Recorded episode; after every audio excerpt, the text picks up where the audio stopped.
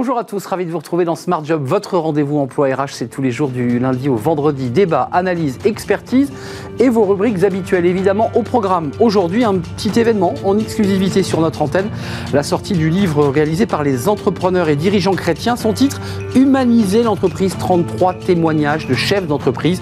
Ils nous font partager eh bien euh, l'intérieur de leur être aussi et la manière dont ils managent leurs entreprises. On en parle dans quelques instants avec François Vigne, président de la commission communication des EDC. Et puis dans Smart Philo, on parle aujourd'hui d'un sujet dont on parle beaucoup sur ce plateau, la diversité. Mais qu'est-ce que cela veut dire de la fenêtre, de la fenêtre du philosophe Thibaut Brière? On en parlera avec lui dans quelques instants. Et puis dans le cercle RH, un spécial Les entreprises s'engagent. C'est une marque, c'est une plateforme. On va en parler avec Thibaut Guilhuy, le haut-commissaire à, l'emploi et puis le directeur général de Savantia et le président de la commission sociale de l'ANIA. Qu'est-ce que cela veut dire s'engager lorsqu'on est euh, décideur ou entrepreneur? On en parle dans quelques instants dans notre débat. Puis fenêtre sur l'emploi, développer son employabilité grâce à l'apprentissage des langues étrangères. C'est très important les langues étrangères pour avoir un, décroché un job. Euh, on en parlera avec Arnaud Decaux, responsable partenariat France Amazing Talker. Voilà le programme. Tout de suite, c'est bien dans son job.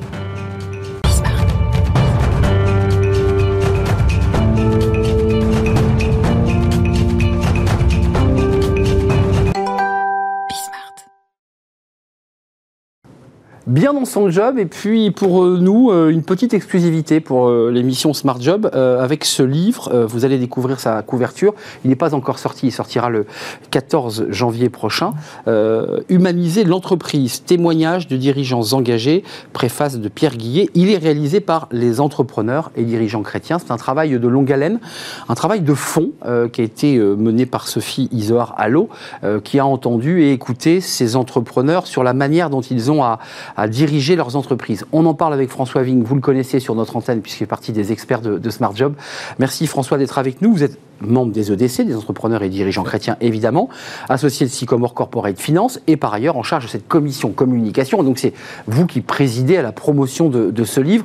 Préface de, Pierre Guillet, faut-il le, rappeler.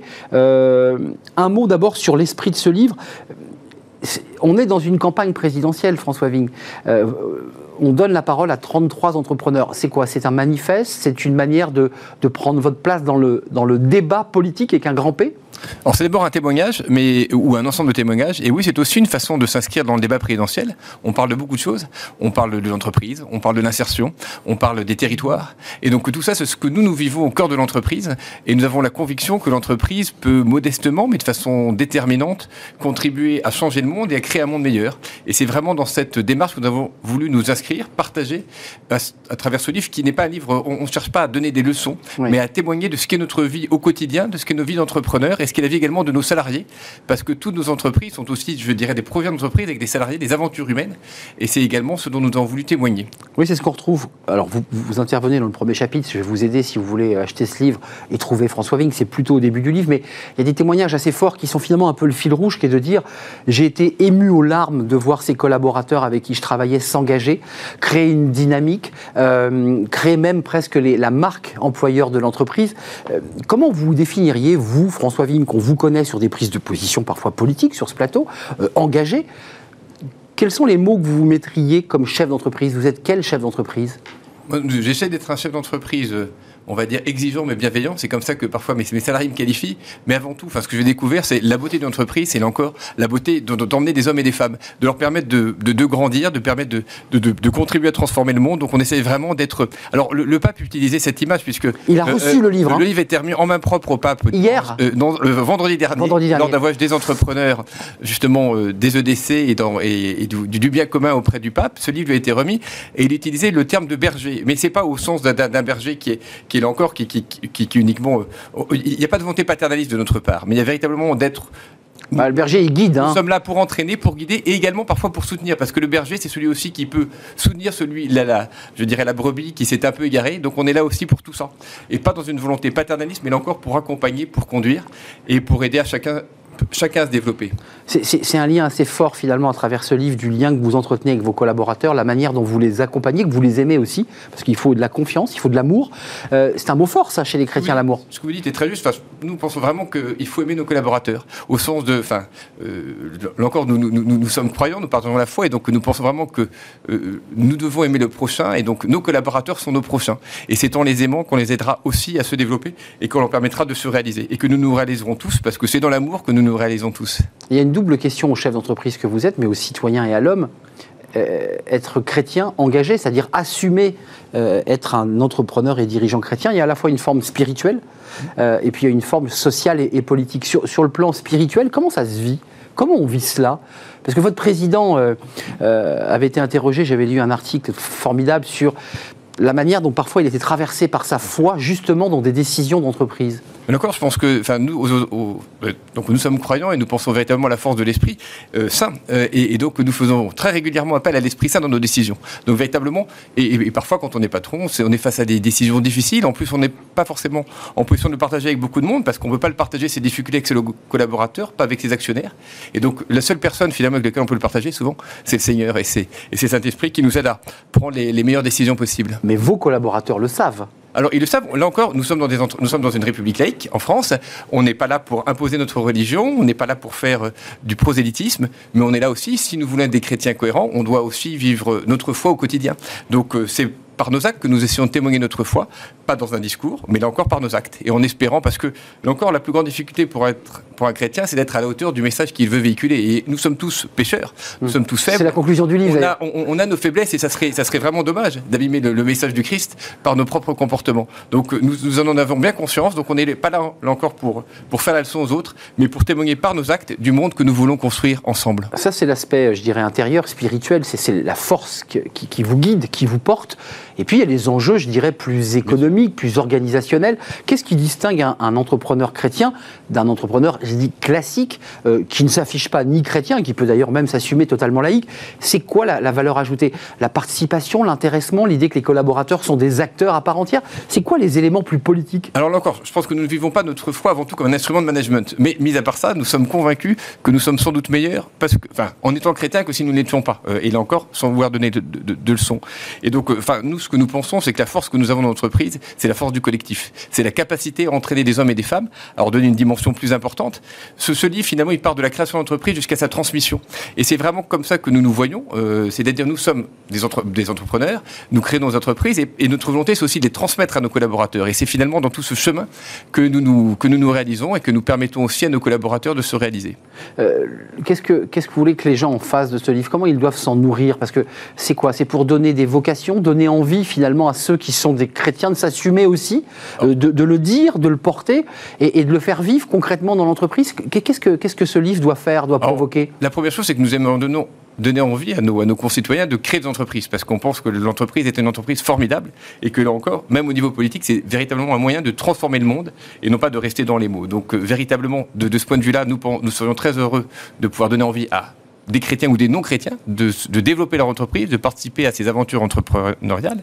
Si en plus nous pouvons donner la, l'envie à ses patrons ou à ses entrepreneurs d'être chrétiens partager notre foi, on aura fait encore mieux parce que nous avons tous l'impression de bénéficier d'un trésor et ce trésor, nous voulons le partager. Alors il y, a une question fondamentale avant de nous quitter et je laisse évidemment les lecteurs découvrir euh, ces moments, ces, tranches de vie parce qu'il y a beaucoup d'émotions aussi dans, ce livre.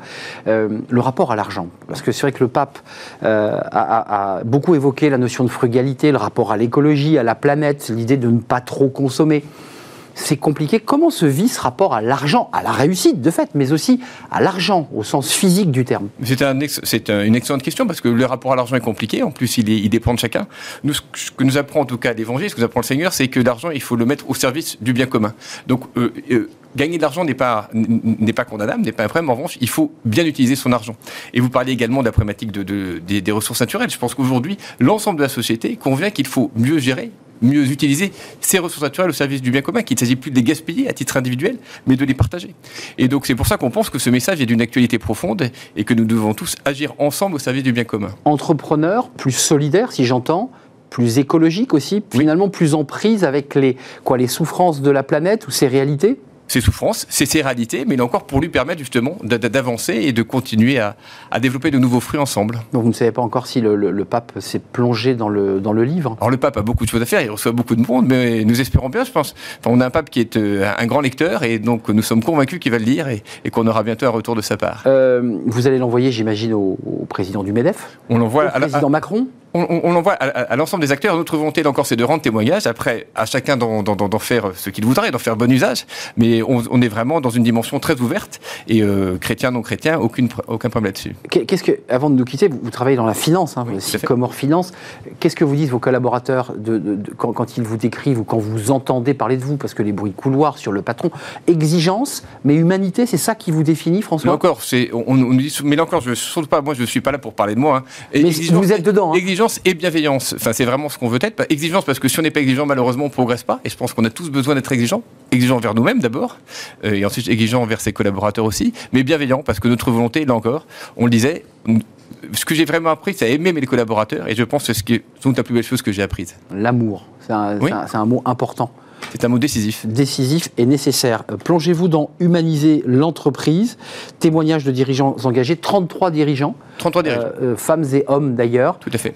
aux éditions MAM, je n'avais pas précisé votre éditeur, c'est important. Il sort vendredi 14. Et je voudrais remercier également, donc évidemment, Sophie Zohar qui a créé, qui a vraiment eu un, rôle déterminant dans la, dans la réalisation de ce livre. Également, euh, Isabelle Laluin, notre attachée de presse, qui a joué un rôle également déterminant. Euh, ce mm. sont des femmes qui ont été très, très agissantes sur, la, sur le développement et sur la, construction de ce livre. Des femmes engagées, et notamment Sophie euh, Isoar Allo, qui, bah, qui, a écouté, qui a recueilli le témoignage, et puis qui les a ensuite, qui l'a reconstitué dans, dans, ce livre très humain. Hein. Ce n'est pas un manifeste politique, ce n'est pas un, une liste de propositions politiques, qu'on soit bien clair, c'est vraiment des témoignages forts de femmes et d'hommes engagés dans leur entreprise. Merci François Vigne. Merci beaucoup Membre des EDC, entrepreneurs et dirigeants chrétiens, vous savez, je maîtrise parfaitement l'acronyme, et en charge de la, euh, la, commission communication des EDC. Ce livre à découvrir vendredi 14 dans toutes les librairies françaises, évidemment, et d'outre-mer, je n'ai pas de doute. Euh, Smart Philo, c'est notre euh, rubrique.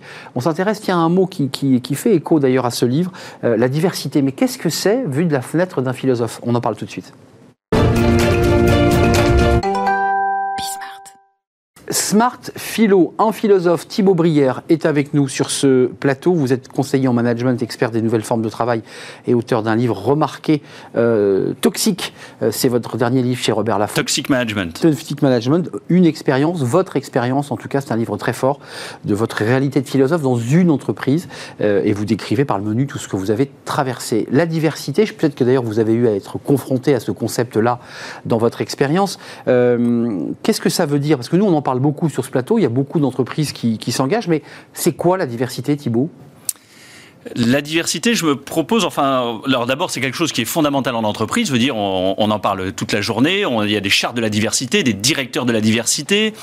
Euh, et puis, euh, ce que l'on dit, c'est que c'est une composante essentielle de l'intelligence collective. C'est-à-dire que si on veut innover collectivement, eh bien dans la mesure où innover, c'est penser à ce à quoi les autres ne pensent pas, eh bien, on a besoin d'avoir des avis divers, pense-t-on, et donc des profils divers. Donc qu'est-ce que la diversité? Bien, la première chose que l'on peut faire en philosophe, en tout cas en philosophe en culotte courte, c'est essayer de faire ce qu'on appelle une analyse de concept, c'est-à-dire de distinguer le concept de diversité de ses plus proches parents, notamment de distinguer la diversité d'abord de la multiplicité et ensuite de la variété. Alors d'abord, pour qu'il y ait de la diversité, il ne suffit pas d'être plusieurs, comme on peut se le raconter parfois en entreprise. On est plusieurs autour de la table, on se dit, bah, va y avoir de la diversité cognitive, on va être plus intelligent à plusieurs que seul. Eh bien, ça ne suffit pas. Par exemple, on le voit bien avec des feuilles photocopiées, vous avez plusieurs feuilles, mais le, multi peut être la simple reproduction à l'identique du même. Bien. Donc les mêmes feuilles, blanches en général. Blanches, exactement des feuilles blanches, mais même euh, imprimées du moment qu'elles sont euh, identiques. Donc il faut quelque chose de plus que le multiple pour définir la diversité. Il faut qu'il y ait des différences entre ce multiple. Des différences, euh, bah, justement, de, de, tout type. Mais même plusieurs éléments avec des différences ne suffisent pas encore à définir la diversité parce que euh, des, variétés, il peut, euh, enfin des différences, il peut y en avoir de simples nuances, de degrés, et il peut, ça peut n'être que de simples variantes du même. Donc vous nous empêchez un peu de tourner en rond là quand même. Hein. Je vous empêche, oui, on ah essaie d'avancer. Ah oui, vous avancez, mais en tournant en rond. Eh bien justement, on va pas faire que tourner en rond, on va aboutir à un moment. Et donc euh, la variété ne suffit pas encore pour qu'il y ait diversité. Ce qu'il faut pour qu'il y ait diversité, c'est qu'entre les différents éléments euh, en, en présence, il y ait non seulement des différences, des différences, mais des divergences. La diversité, c'est ce qui assume la possibilité de la divergence. Il faut qu'entre les éléments, il y ait non seulement une différence de degré, mais une différence de nature. Je prends un exemple très simple. Euh, à l'intérieur, par exemple, d'une même espèce, l'espèce fromage ou l'espèce, des espèces de vaches, dans l'espèce vache, de il y a une multitude. Il y a exactement, il y a différentes variétés de, vaches, différentes variétés de fromage. Et donc, c'est la raison pour laquelle on parle d'une variété de fromage, d'une variété de Et donc d'une diversité de fromage ou une diversité de, de races de vaches entre les espèces, donc à l'intérieur du même espèce, il y a une variété, mais entre les espèces, il y a de la diversité. Et c'est la raison pour laquelle on parle de biodiversité. La conclusion de tout ça, me direz-vous, Arnaud, quelle est-elle appliquée à l'entreprise? Mais oui. Eh bien, appliquée à l'entreprise, c'est qu'en fait, lorsque l'on croit faire de la diversité en entreprise habituellement, eh bien, on n'en fait pas on mal. On en fait mal, exactement. C'est-à-dire qu'en fait, on ne fait que de la variété. Parce que à l'intérieur de l'espèce humaine, entre moi, un handicapé, une femme, euh, quelqu'un de plus de, euh, de, plus de 65 ans, etc., lorsque l'on croit faire de la diversité, eh bien en fait, entre moi et un autre individu de l'espèce humaine, il n'y a que des différences de degrés. Nous, nous appartenons à la même espèce et donc l'infinie variété humaine ne suffit pas à faire une seule diversité. Et donc, donc c'est le mauvais mot qu'on utilise alors. Exactement. On prend le mot diversité pour le mot en fait variété.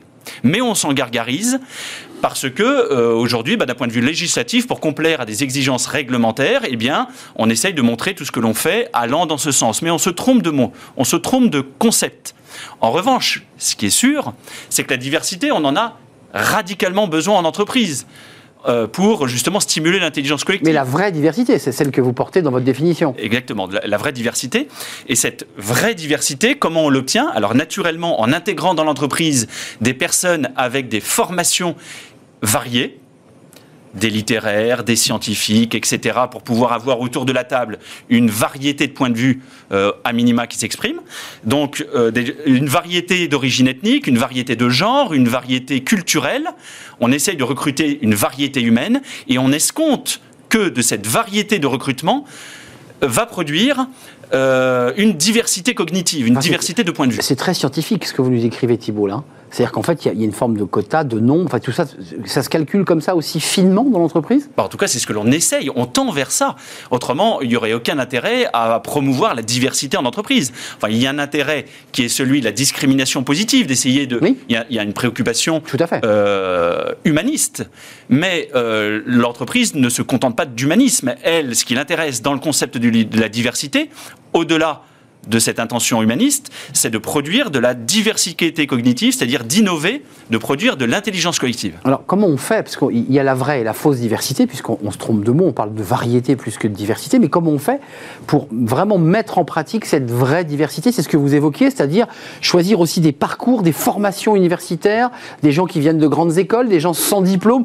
Ça contribue à la diversité, ça? Oui, ça, contribue. Alors, on en parle moins d'ailleurs de ça. Hein. C'est ça, on a besoin de recruter effectivement des gens avec avec une variété disciplinaire, une variété de formation initiale, parce que on pense que ça va produire, ça va permettre, en tout cas, on va maximiser les chances de euh, produire de l'intelligence collective euh, autour de la table. Mais on voit bien que les entreprises ont beaucoup de mal avec la diversité, parce que assumer la possibilité de la divergence, donc de l'opposition, donc de l'opposition, hmm. eh bien, ça fait peur a priori dans une équipe. Naturellement, lorsque l'on est manager, on préfère avoir des gens qui vont dans le même sens. Euh, comment voulez-vous gérer une équipe si, tout le monde divergeait en permanence? Un peu moutonnier de l'équipe qui, bon, globalement, marche dans le, dans, le même sens. Et donc, cher Arnaud, nous sommes peut-être parfois contraints euh, de constater que la diversité, plus on en parle, moins on en fait parfois. On met le mot. C'est la prose, quoi. C'est M. Jourdain, quoi. Un petit peu parfois. On met le mot là où la réalité manque. Et du coup, on peut se poser la question à terme est-ce que. Euh, est-ce qu'on ne parlerait pas d'autant plus la fonction de la diversité affichée en entreprise très affiché, ne serait pas de faire diversion à la fécondité de la divergence. C'est-à-dire qu'on aurait peur de la vraie, de la vraie diversité. Et on le recouvrirait de cette diversité un peu rassurante. Exactement. Euh, la diversité euh, traite aussi de l'égalité homme-femme, puisqu'il est question de diversité lorsque une entreprise favorisera dans un recrutement une femme au dépend d'un homme. Nous sommes d'accord. Et parce qu'on va en attendre que la femme exprime un point de vue, on va dire, davantage féminin, en tout cas avec euh, son propre point de vue. Pareil, lorsque l'on va recruter bah, quelqu'un qui a été champion du monde de ping-pong, ou quelqu'un... Ou de tennis de table. Ou de tennis de table, effectivement effectivement l'un ou l'autre qui sont quand même très très La différence est ténue quand même. Entre L'un est un sport, l'autre est un loisir. Bien sûr. Je, m'adresse là euh, à un amateur de, tennis de table. Euh, et, bon voilà, donc on, va, on, en escompte. Donc vous, vous, y voyez quoi une forme, un peu comme on le fait pour l'écologie, pour conclure une forme de greenwashing, c'est-à-dire d'utilisation un peu dévoyée de ce mot euh, et, donc d'un petit mensonge ou est-ce qu'il y a quand même une vraie sincérité dans les entreprises? J'y vois plutôt de la maladresse, simplement. Ouais, ça. J'y vois simplement de la maladresse. Euh, les entreprises euh, ont conscience. Il y, a un paradoxe en fait, de, même que on peut savoir que l'on doit maigrir, mais on n'ose pas s'en donner les moyens. L'entreprise sait intellectuellement, généralement, qu'elle a besoin de diversité cognitive en son sein, mais elle recule devant le fait de produire de la divergence. Et donc il faudrait, ce qu'il faudrait, c'est une plus grande variété de recrutement, par exemple, notamment donner davantage de place, je pense, aux littéraires, aux formations critiques. Mais ensuite, une fois qu'on a recruté des gens variés dans l'entreprise, la plupart du temps, la, culture d'entreprise homogénéise tout ça. Une seule tête, rien ne dépasse. Et donc ça tue toute idée de diversité réelle. exactement. Et la diversité réelle, vous l'aurez compris, euh, Arnaud et chers téléspectateurs, vous l'aurez compris, la vraie diversité, elle est de point de vue en fait, elle est d'opinion. Et c'est de celle-ci dont on a besoin. Elle n'est pas constatable sur une carte d'identité, ce n'est pas quelque chose d'objectif, euh, de visible. Merci pour cette étude passionnante euh, et sur l'utilisation des mots et la manière dont les mots sont parfois bah, un petit peu vidés de leur substance et utilisés à mauvais escient. Variété, diversité, à ne pas confondre. Euh, Toxic Management chez Robert Laffont, c'est votre livre. Merci à vous Thibaut Brière d'être venu nous rendre visite. Euh, philosophe en entreprise, toujours passionnant. On fait une courte pause, on va s'intéresser. Tiens, alors euh, ce n'est pas un mot, ce n'est pas un mot vidé de sa substance. On, fait une émission spéciale aujourd'hui dans le cercle RH avec mes, invités sur les entreprises qui s'engagent ou les entreprises s'engagent. Ça veut dire quoi très concrètement? Vous allez le voir, c'est très concret. On en parle avec Thibaut Guilhuy, le haut commissaire en charge de l'emploi et, de l'engagement des entreprises. Et puis on va en parler avec Laurent Marimbaud, le DGRH de Savencia, mais aussi président de la commission sociale de l'ANIA. Tout le monde connaît l'ANIA, on en parle avec eux. Qu'est-ce que ça veut dire s'engager? On en parle juste après cette courte pause.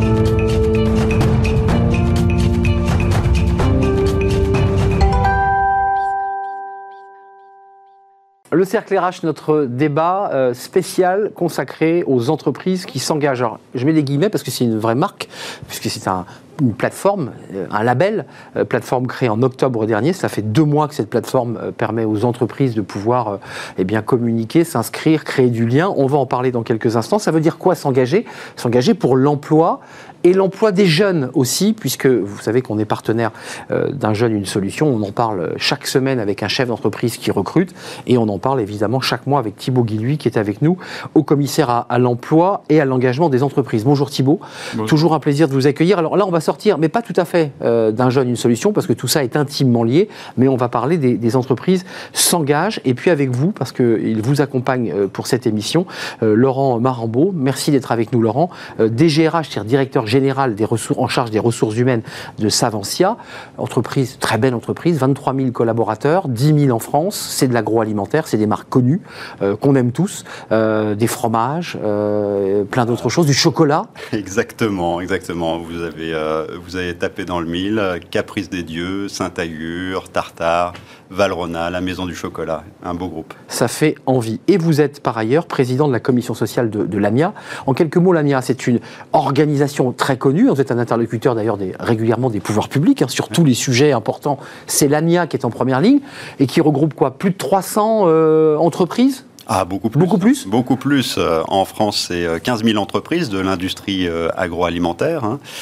ça représente 450 000 emplois en France, l'industrie alimentaire. Donc c'est un, un, énorme secteur d'activité un secteur d'activité d'excellence, bien entendu. La France est un des leaders sur ce, sur ce secteur. Exactement, et l'industrie agroalimentaire contribue à la balance positive de la France et donc est le troisième acteur en matière de, contribution positive à, la balance commerciale française. Alors commençons par le début, Thibaut Guilhuy, parce qu'on a énormément parlé dans, dans cette émission, et récemment avec la ministre du Travail, Elisabeth Borne, euh, d'un jeune, une solution, de cette plateforme qui permet de mettre en relation une offre, une demande, des, alternants, des services civiques. Là, aujourd'hui, vous êtes venu nous parler des entreprises s'engagent. Euh, parce qu'il y, a un lien direct avec ce, un jeune, une solution. C'est quoi exactement les entreprises s'engagent? Dites-nous en quelques mots. Un jeune une solution, c'est un des programmes des entreprises euh, s'engagent, un des programmes d'action, parce que les entreprises s'engagent, c'est d'abord tourné vers l'action. C'est euh, une initiative qui a été lancée euh, à l'époque par le président de la République. Juillet 2018 Exactement, vous êtes bien informé, je vois. Et, et, en tenant finalement un, discours assez simple, il faut faire le maximum pour que l'écosystème soit le plus favorable à la prospérité des entreprises, qu'elles puissent se développer, qu'elles puissent se recruter, qu'elle puisse innover, qu'elle puisse exporter, euh, comme, euh, comme le fait l'agroalimentaire. Euh, mais face aux défis sociaux, sociétaux et environnementaux auxquels notre société, notre pays a à faire face, nous avons besoin de l'engagement des entreprises.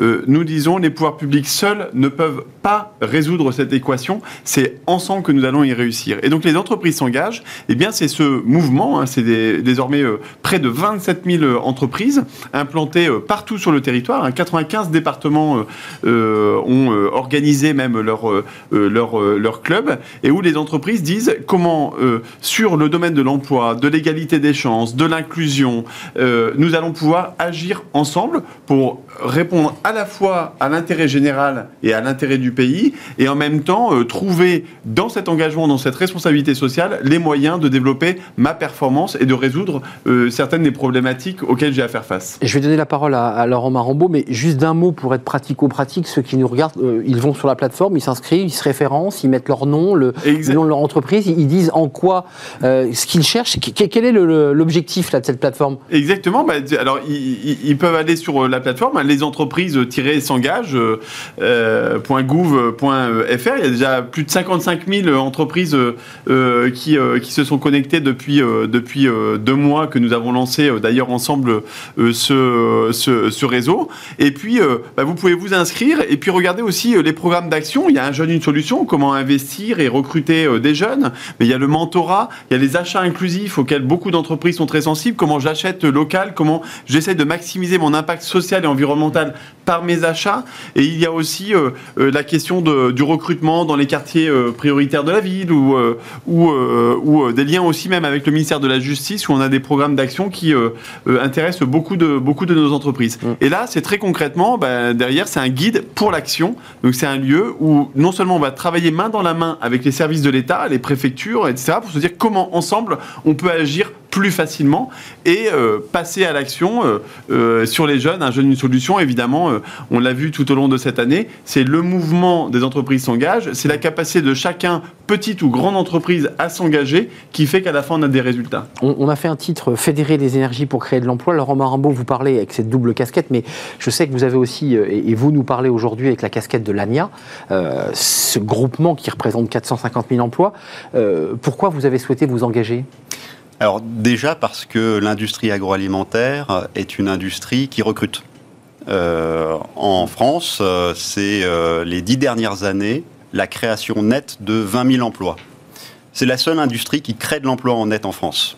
Hein. les autres industries, si vous prenez la totalité du monde industriel en France, c'est 200 000 suppressions d'emplois l'industrie agroalimentaire, c'est 20 000 créations d'emplois nets. Et secteur euh, très dynamique en recrutement d'apprentis, parce que si vous y tenez beaucoup. Hein. Exactement. Former cette jeunesse-là. Hein. On s'est retrouvé euh, en, à la fin de l'été 2020. Euh, on était en pleine crise sanitaire et, et l'industrie agroalimentaire tenait à ce moment-là. Hein. et si ah à ce moment-là l'industrie a pu tenir, c'est que le pays a tenu lui aussi, et grâce à nos salariés, grâce à l'engagement des salariés et grâce à leur volonté d'aller servir.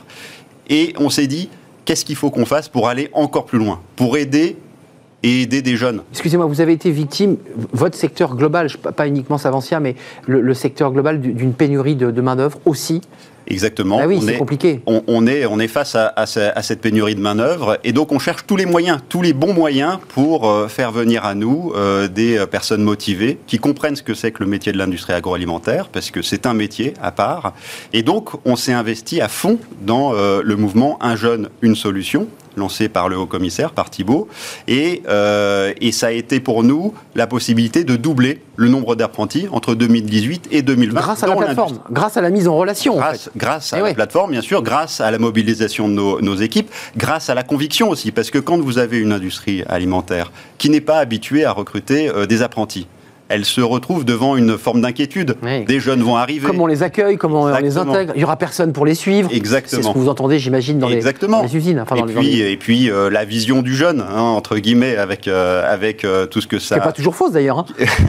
non mais Oui, oui. Et- Voilà. Et, et ce qui s'est passé était assez extraordinaire. C'est-à-dire que nous avons des entreprises qui ont accueilli des jeunes pour la première fois, des apprentis, et qui ont découvert ce que c'était que d'avoir un apprenti, le regard neuf sur les choses, le respect, euh, bien sûr, du métier, mais aussi euh, un très fort niveau d'engagement. c'est intéressant ce que vous dites. On va voir quelques images parce qu'on on- on voulait quand même passer ce clip qui est, qui est- qui est quand même très agréable et qui peut donner aussi envie à travers les images de, de s'engager. Mais vous dites une chose intéressante.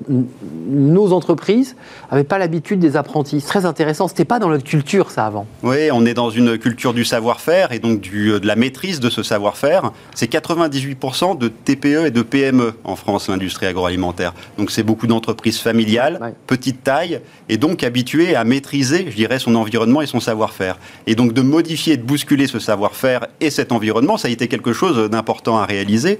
Et puis c'est aussi préparer la génération euh, future, parce que tous ces, euh, tous ces savoir-faire, il faut, les, il, faut, il faut les éduquer, il faut les remplacer, il faut les transmettre.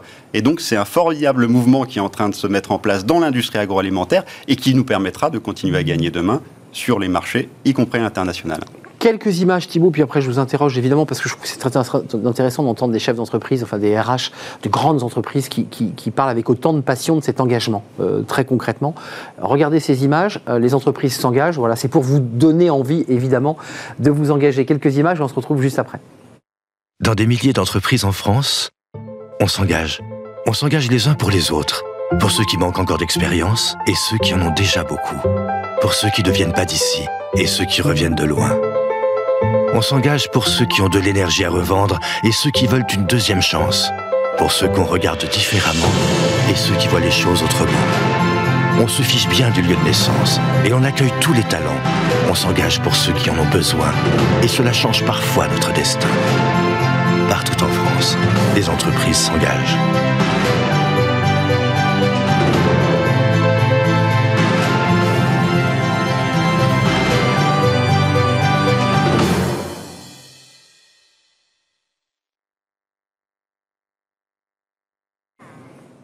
Voilà, 3W, les entreprises s'engagent. Euh, donc ça, c'est la plateforme. Euh, Thibaut Guilluy, c'était intéressant parce que euh, y a à la fois des chefs d'entreprise, des grands groupes qui s'engagent avec passion, avec dynamisme, qui y croient. Il y a une dynamique, je dirais, côté État, côté gouvernement, qui dit on va. J'ai le sentiment qu'en très peu de temps, vous avez changé le regard qu'on porte sur l'apprentissage, les métiers manuels, la, la relation en l'entreprise, le regard que portent les jeunes sur l'entreprise. Vous avez fait une petite révolution en très peu de temps finalement. Euh, ouais, peut-être qu'il y, a il y a un état d'esprit, un mouvement qui est en train de, de, de- s'imprimer dans le pays, mais je pense qu'on est, euh, on a juste cherché à révéler ce qui était euh, quand même aussi déjà en fait existant. Euh, D'abord, d'abord le fait qu'on oppose souvent l'intérêt général et puis euh, l'intérêt des entreprises, là où nous en fait on a cherché les convergences. Et l'exemple par exemple que euh, citait Lania quand on quand on les a rencontrés effectivement en plein cœur de, la crise, ces difficultés de recrutement là, ben, on leur a dit ben chiche, nous les jeunes ils cherchent en fait euh, euh, à euh, préparer leur avenir à travers l'apprentissage. Comment on peut faire mouvement? Comment on peut accélérer les choses? Il y avait déjà des entreprises Oui. dans l'agroalimentaire qui faisaient de l'apprentissage. Oui. Et c'est, on s'appuie toujours sur ce qui est déjà porté par les entreprises pour pouvoir l'amplifier et faire en sorte Mais- que ça diffuse. Comment vous expliquez qu'il y a encore 5, 6 ans, 10 ans, l'apprentissage, ça passait pas en France, on comparait avec le modèle allemand, et les chiffres étaient très clairs, et que maintenant ça fonctionne? Qu'est-ce qui s'est passé? Ben, euh, encore une fois, je pense que c'est- l'apprentissage, on le mettait dans une case. On le mettait, ça, c'est pour certains types de métiers. Métier pour, euh, manuel. euh, c'est euh, c'est pour, euh, c'est pour ceux qui euh, peuvent pas passer de bac ou qui peuvent pas faire des études Mm. supérieures. On opposait l'un à l'autre. Là, Une sous-formation, il y avait un la, côté la- un peu. la première des choses, c'est qu'on dit, bah non, en fait, euh, pour apprendre, pour grandir, pour créer de l'expérience, quels que soient les métiers dans lesquels on a envie de se diriger, qu'ils soient manuels, intellectuels, Tertiaire, euh, euh, tertiaires, dans le digital, dans, dans tous les métiers, eh bien, en fait, on a besoin d'un mélange d'apprentissage et d'expérience. Et l'apprentissage, bah, c'est exactement cette alternance entre des apprentissages et de, et de l'expérience. Et ça, c'est vrai dans tous les métiers, dans tous les univers, de la petite à la grande entreprise. C'est une évidence qui était déjà acquise dans certains autres pays et sur lequel il y a une bataille culturelle qui était à gagner et sur lequel on est en bon chemin, c'est pas terminé. La deuxième chose, c'est euh, de mettre aussi, euh, euh, d'articuler plus les désirs et les aspirations des jeunes avec les besoins des entreprises. Hum, Ça, c'est une Et question. donc, de redonner les moyens Ouais. aux entreprises de jouer finalement ce rôle. Leur donner envie, quoi. Bah oui, leur Ah donner ouais. envie et de simplifier. euh, euh, maintenant, on a la possibilité pour les entreprises de monter leur propre CFA ou de le monter, euh, de le monter ensemble. De plus en plus. De travailler aussi beaucoup sur euh, les parcours de formation à la carte, je dirais, en fonction des besoins, des opportunités des entreprises ou des secteurs. Et simplifier ça, donner le pouvoir aux gens de faire, c'est ça aussi. Et libère- accompagner financièrement, il faut quand même préciser qu'il y a un accompagnement euh, 5 000, 8 000 euros, on en a beaucoup parlé, qui, qui est quand même un plus pour l'entreprise, évidemment. En fait, en fait, vous savez, quand on a lancé un jeune une solution, c'était à la fois une réponse à l'urgence de la crise. On n'avait pas envie qu'il y ait une génération sacrifiée, mais c'était aussi euh, euh, d'instiller finalement un vrai changement dans le pays sur sa relation avec ses, euh, entre le marché du travail, les entreprises et les jeunes. Et ces aides financières, elles comptent. euh, elles, comptent. Pourquoi? Parce que elles disent finalement quand les entreprises vous jouez le jeu d'accueillir les jeunes, de les former, de leur donner un avenir, eh bien c'est dans l'intérêt de tout le monde en fait de faire ça. C'est un bon investissement social. C'est pas une dépense publique, c'est un, un investissement social. Et donc l'apprentissage, il faut le, le préserver et bien comprendre que c'est l'avenir de notre pays qui est en train de se jouer avec le développement de l'apprentissage. Euh, troisième secteur à avoir recruté le plus d'apprentis en 2020, arrêtez-moi si je me trompe, ça c'est l'agroalimentaire. Tout à fait. Euh, comment ça se passe à la fois dans votre entreprise et je dirais dans les entreprises qui sont euh, au sein de l'ANIA Quelles sont les remontées que vous avez Les gens disent mais ça fonctionne. On avait des appréhensions, mais finalement ces jeunes ils se sont pliés euh, aux horaires, ils ont appris un métier euh, qui qui sont pas toujours des métiers faciles. hein, L'agroalimentaire, c'est parfois des, on travaille sur des, des légumes, on, on trie, on porte. Euh, comment ça se passe les retours concrets d'expérience? Eh ben, euh, ça se passe très bien parce que, euh, d'une part, comme euh, on l'a dit à, l'introduction, notre secteur emploie. Donc, ce n'est pas un apprenti qui vient faire son apprentissage dans l'industrie agroalimentaire, c'est un apprenti qui vient faire son apprentissage, mais qui a une vraie chance d'enchaîner derrière. De vers un grandir. CDI et de grandir et d'être recruté soit dans l'entreprise qui, euh, qui, qui, euh, dans laquelle il a fait son apprentissage, soit euh, d'aller dans une autre euh, entreprise de l'industrie agroalimentaire. Parce qu'à partir du moment où vous maîtrisez les savoir-faire et les savoir-être d'une industrie, vous êtes euh, mobile dans cette industrie et vous avez cette carte de visite. Et vos équipes, tant chez, vous Savantia, mais que l'ANIA, se sont adaptées. Elles ont dû aussi s'adapter parce que, il faut quand même le dire, un jeune qui arrive, euh, il a moins de 18 ou il a plus de 18, bon, bah, ça reste un jeune. Il faut quand même l'encadrer, il faut le suivre, il faut lui donner envie, euh, il faut qu'il soit à l'heure au travail. Enfin, tout ça, ça demande des- un petit travail supplémentaire pour les équipes quand même. Oui, tout à Il fait. faut le dire, il faut, faut être cash. Il y a ça, et puis il faut les aider aussi. Euh, le logement, par exemple. Clairement. Le logement, c'est un sujet pour un apprenti. Le sujet. Le sujet. Je peux pas me loger, je suis à, à 25 km. Exactement, hein, parce que j'ai mon centre de formation des apprentis, euh, j'ai l'entreprise, j'ai mon domicile euh, personnel, et donc ça fait trois euh, logements. Donc là, les équipes sur le terrain trouvent des solutions, et c'est incroyable. Quand on a l'envie, on trouve les moyens. Et puis, vous en, vous en avez parlé, c'est aussi le CFA d'entreprise, le centre de formation d'entreprise, pour des groupes comme le nôtre, c'est euh, l'accès à la possibilité de créer son propre centre de formation des Vous, vous l'avez fait? Vous êtes, vous êtes euh, Septembre 2022, D'accord. lancement de la première promotion avec euh, 40 jeunes qui vont intégrer le centre de formation des apprentis de Saventia, effectivement. et c'est-à-dire pour quel type de métier? Que- que- Qu'est-ce qu'on apprend dans un CFA Savincia Alors, il y aura deux, deux formations, euh, conducteur de ligne et pilote de maintenance. Donc, vous avez euh, deux, deux formations très professionnels qui vont permettre à des jeunes ben, de rentrer d'abord chez Savencia parce que ça sera la priorité, euh, mais aussi d'accéder. C'est la règle, hein ah, ah, bien sûr. Les 40 seront ensuite ventilés Exactement. sur le groupe. Exactement. Et, donc ça veut dire que euh, c'est un diplôme diplômant au sens, c'est un diplôme qui leur permettra, s'ils le souhaitent, de pouvoir rebondir ailleurs. Exactement, exactement. Et là, on vient euh, résoudre une autre problématique qui est celle de l'emploi, puisque nous avons souhaité travailler avec l'AFPA, l'AFPA qui a des centres dans tous les territoires, sur toutes les régions, et donc la possibilité de aligner le lieu de l'apprentissage et le lieu de la formation avec l'AFPA. Alors, il nous reste un petit peu de temps parce que moi, je voulais quand même vous interroger, Thibaut Guibi. Vous venez tous les mois euh, dans le cadre de ce partenariat Un jeune, une solution. Quand on voit les chiffres et on les commente régulièrement, le chômage recule d'une manière globale. Hein. Là, on ne parle pas exclusivement des jeunes. Les jeunes, le chômage reste encore élevé, mais il recule aussi. Plus vite. Euh, plus vite. Euh, jusqu'où vous allez là C'est quoi l'objectif Parce qu'on a évoqué, d'ailleurs on l'avait évoqué avec la ministre, le plein emploi à 5,5% de, de, et le paradoxe, c'est qu'on on est toujours en pénurie d'emploi. Donc tout ça devient très compliqué. Comment on fait là? Vous allez jusqu'où? C'est quoi les objectifs que vous êtes fixés? Parce qu'on est en campagne présidentielle, faut-il le rappeler? Bah, euh, je dirais d'abord, euh, quasiment, notre objectif, il est dans. dans Vous l'avez atteint dans, dans, la baseline, un jeune, une solution. Est-ce qu'aujourd'hui, tous les jeunes ont trouvé une solution? Alors, certes, on peut se satisfaire. 3 millions de, de jeunes ont été accompagnés, euh, à qui on a apporté une solution avec un jeune, une solution. C'est vrai qu'on a un taux d'emploi euh, des, euh, des, jeunes qu'on n'avait pas connu depuis plus de 30 ans. le chômage a encore. La, la, création d'emplois. Il a encore reculé il y a deux jours, là, les derniers chiffres. Hein. Oui, oui, et, et, là, sur le mois de novembre, sur le mois de novembre, c'est plus 24% de création d'emplois par rapport à 2019, qui était déjà une période qui était quand même assez tonique. Donc, euh, vous voyez, en fait, moi, ce que j'ai envie de dire, c'est que, effectivement, il y a certes les politiques publiques et puis les moyens qu'on a mis. Hein, c'est quand même 10 milliards d'euros qu'on a investi euh, pour, euh, pour la jeunesse. Mais c'est aussi la somme de tous ces engagements, de toutes ces entreprises qui ont répondu oui à notre appel et qui ont dit oui, effectivement, investir dans les jeunes, c'est une bonne chose pour mon pays et c'est une bonne chose pour moi. Mais Maintenant, c'est quoi la suite? Eh bien, c'est qu'il y a encore beaucoup de jeunes qui n'ont pas encore trouvé leur voie et qui euh, sont encore sans emploi, sans formation, sans diplôme. Mmh. On a un des records européens du nombre de jeunes NITS, comme on dit. Et donc, c'est ce que le président de la République euh, a annoncé euh, il y a maintenant quelques semaines, c'est la mise en place du contrat d'engagement jeune. Ça, c'est au 1er mars. En mars, en mars. Hein. Certains ont dit que ça arrivait un peu tard. Vous vous souvenez? Enfin, vous l'avez.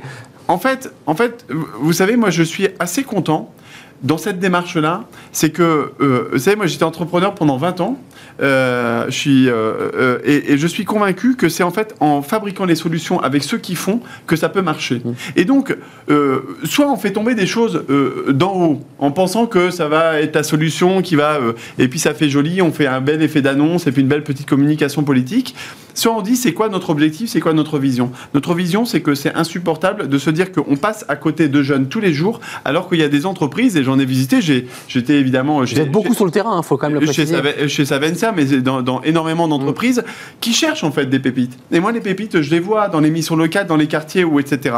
Et c'est comment on réconcilie ça C'est ça la. Comment on les fait se rencontrer, tout simplement. Exactement. Et pour ça, et c'est pour ça que emploi et engagement des entreprises, c'est les deux facettes d'une même pièce. C'est comment on va accompagner, booster ces jeunes, aller les chercher et leur dire on va vous mettre en activité. Le contrat d'engagement, c'est au moins 20 heures d'activité toutes les semaines, de la remise à niveau, des expériences professionnelles, des immersions, de la formation, euh, le package dont tu as besoin pour te remuscler pour te remettre en mouvement. Et puis de l'autre côté, je dis aux entreprises, et c'est ça le message aussi des entreprises s'engagent, c'est ouvrez vos portes.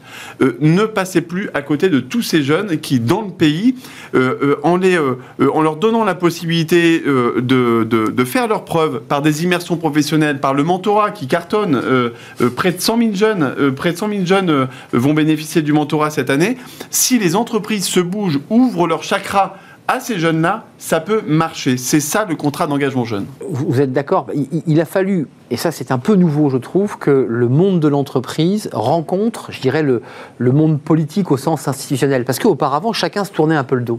Et là, j'ai l'impression qu'il y a une capacité de de se parler et d'avancer ensemble. C'est le sentiment que vous avez eu parce que vous n'êtes pas, euh, c'est pas votre première année d'expérience dans le métier. Vous, avez bien vu ce rapport très parfois conflictuel.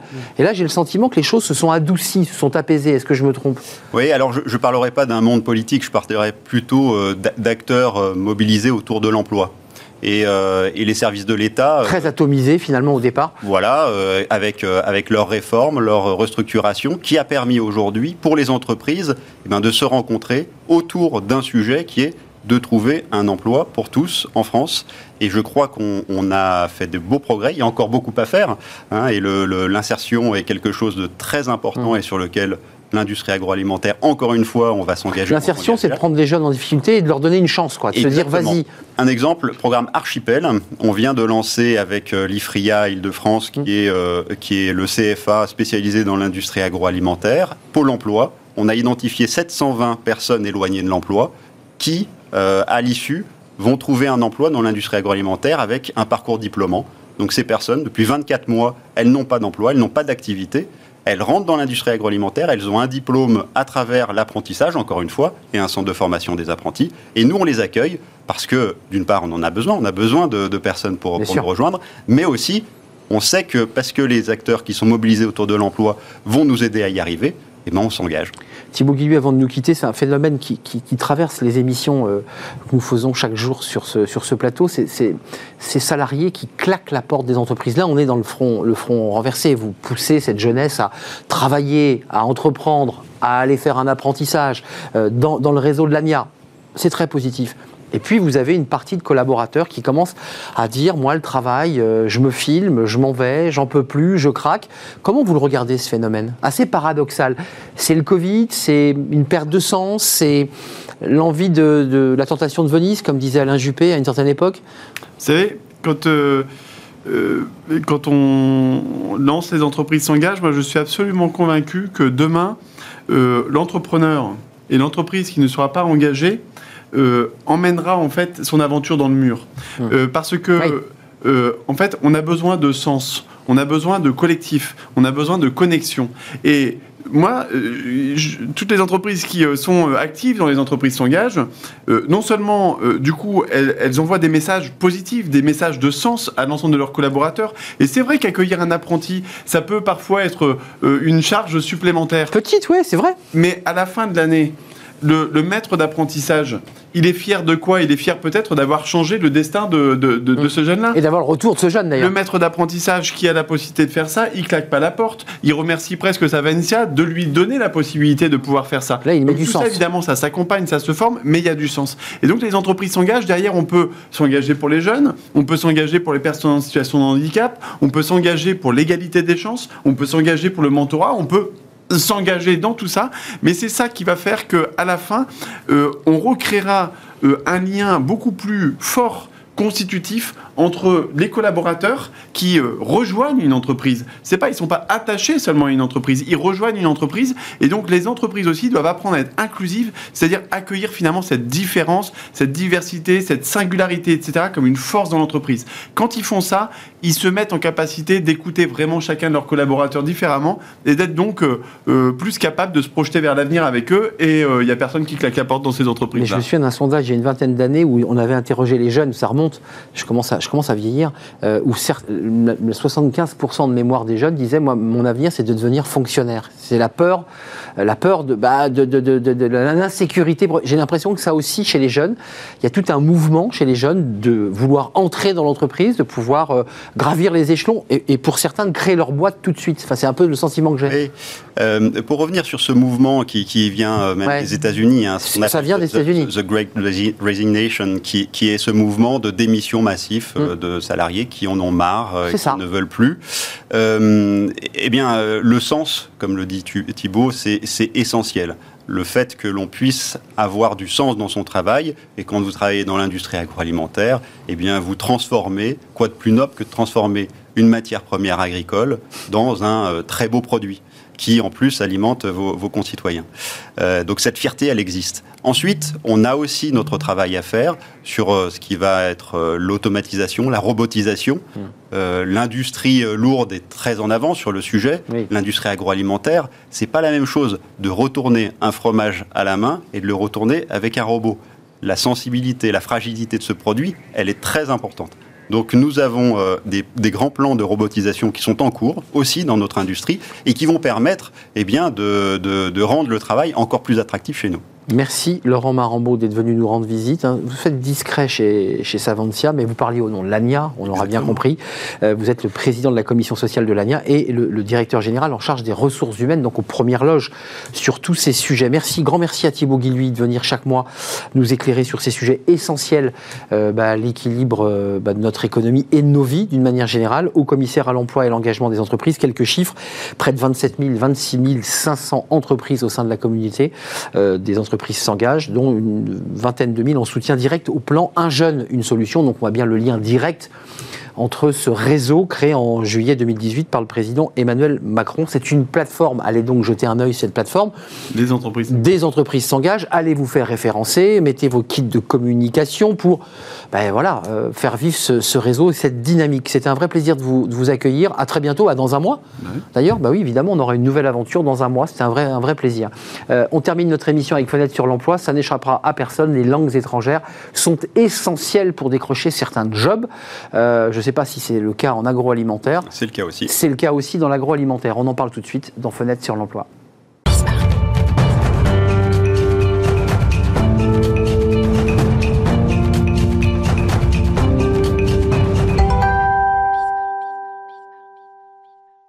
Fenêtre sur l'emploi pour parler des langues étrangères. On en parle beaucoup. Elles sont, on le sait, utiles, nécessaires, plus que jamais nécessaires pour décrocher un, un emploi. Euh, parfois l'emploi de ses rêves d'ailleurs, parce que c'est souvent la, une condition sine qua non. Euh, et on en parle justement avec Arnaud Decaux. Bonjour Arnaud. Bonjour. Ravi de vous accueillir sur le, le plateau. Responsable partenariat France Amazing Talker. Alors, il euh, faut quand même préciser que l'entreprise Amazing Talker a été créée en 2016 par Amner Chao à Taipei, donc à Taïwan. Exact. Euh, ça fait beaucoup rire en, en régie, mon, ma prononciation. On, on- Taipei Taipei. Taipei. Ah, j'étais pas loin. Pas loin, presque. Pas loin. Euh, quelques mots quand même, parce que vous avez fait un, un sondage, vous avez sondé les cœurs. Alors, la langue qui arrive en tête, alors évidemment, c'est pas un scoop, c'est l'anglais, mais on découvre dans votre étude que la, seconde langue que les gens souhaitent pratiquer, c'est le coréen du Sud. Alors je me suis dit, est-ce qu'il n'y a pas un lien avec, euh, avec votre fondateur euh, de votre société? Pourquoi le coréen du Sud en deuxième langue? Moi j'aurais dit chinois, j'aurais dit euh, l'espagnol, j'aurais dit des langues commerciales. Pourquoi le, le coréen? Alors c'est vrai que le coréen c'est assez surprenant pour nous parce qu'on n'y pense pas forcément en tant que deuxième langue, mais il y a une, on va dire une vague coréenne. Euh, qui arrivée en Europe et aussi ailleurs euh, dans, euh, dans tous les autres pays euh, du monde avec la popularité de, bah, des films, des séries, de la musique. Et donc on a beaucoup de personnes qui souhaitent apprendre le coréen bah, par passion, euh, plus que par pragmatisme. Et c'est pour ça qu'on a énormément de personnes en ligne qui souhaitent aujourd'hui apprendre des langues pas forcément euh, connectées ou très proches du français, des langues latines, et qui vont euh, apprendre le coréen. Très éloigné de la langue française, Très, le très éloigné, oui. Euh, les trois autres langues, c'est quoi? On a l'anglais, le coréen et ensuite? Le japonais, Ouais. le chinois, voilà. et, et le chinois. Alors là, on est vraiment dans une langue d'affaires, puisqu'on anticipe l'idée qu'on soit en négociation commerciale ou qu'on travaille pour une entreprise chinoise euh, pour, pour évidemment euh, avoir eh bien, une facilité euh, commerciale, j'imagine, pour, euh, pour, pour les échanges. Euh, c'est quoi le profil de ceux qui poussent la porte de votre entreprise? Qu'est-ce qu'ils cherchent? Alors, il y a plusieurs profils, mais la plupart de- des personnes qui viennent apprendre sur notre langue, sur notre plateforme, ont entre 26 et euh, 34 ans. Donc, c'est des personnes qui ont soit fini leurs études et qui vont commencer à travailler bientôt, ou des personnes qui sont déjà en poste et qui souhaitent évoluer justement dans leur carrière ou ajouter quelque chose de plus, proposer quelque chose de plus à l'entreprise afin d'évoluer avoir d'autres opportunités. Alors, la, la formation des langues a beaucoup évolué depuis une trentaine d'années. Auparavant, il fallait aller en classe, s'asseoir, euh, prendre des transports en commun ou sa voiture. Là, aujourd'hui, maintenant, on est dans du, e-learning, on peut ouvrir son téléphone. Comment ça marche chez vous? Exact. Euh, les personnes, euh, aujourd'hui, les utilisateurs ont besoin de, ce, de cet enseignement non standardisé et d'avoir justement cette flexibilité sur la disponibilité, les prix. surtout, donc nous, sur notre plateforme, on a juste à venir sur le site, choisir son enseignant. Euh, et ensuite, on est tout de suite euh, pris en charge avec un agenda virtuel où, par exemple, si votre enseignant il est en Chine, euh, bah, tous les, les décalages horaires vont être mis automatiquement à jour sur l'emploi du temps. Et tous les cours se font par Zoom, donc par vidéo call, vidéoconférence, où on partage après son écran. Et voilà. Information importante que vous nous transmettez. On, on peut donc, alors, en fonction de son niveau évidemment, notamment Mhm. en chinois ou en coréen, puisque j'imagine qu'il faut quand même un gros apprentissage de base, mais on a des professeurs euh, de la langue, euh, des chinois, des coréens. C'est ça. Nous sommes d'accord. C'est ça. L'avantage d'être en ligne, c'est qu'on a accès à des professeurs et des personnes qui bah, sont des natifs soit qui euh, habitent en France mais pas forcément dans la même ville, ou même qui habitent encore dans le pays euh, là où est parlée la langue euh, et qui souhaitent ensuite l'apprendre. Les enseignants aussi, ils ont des profils très divers.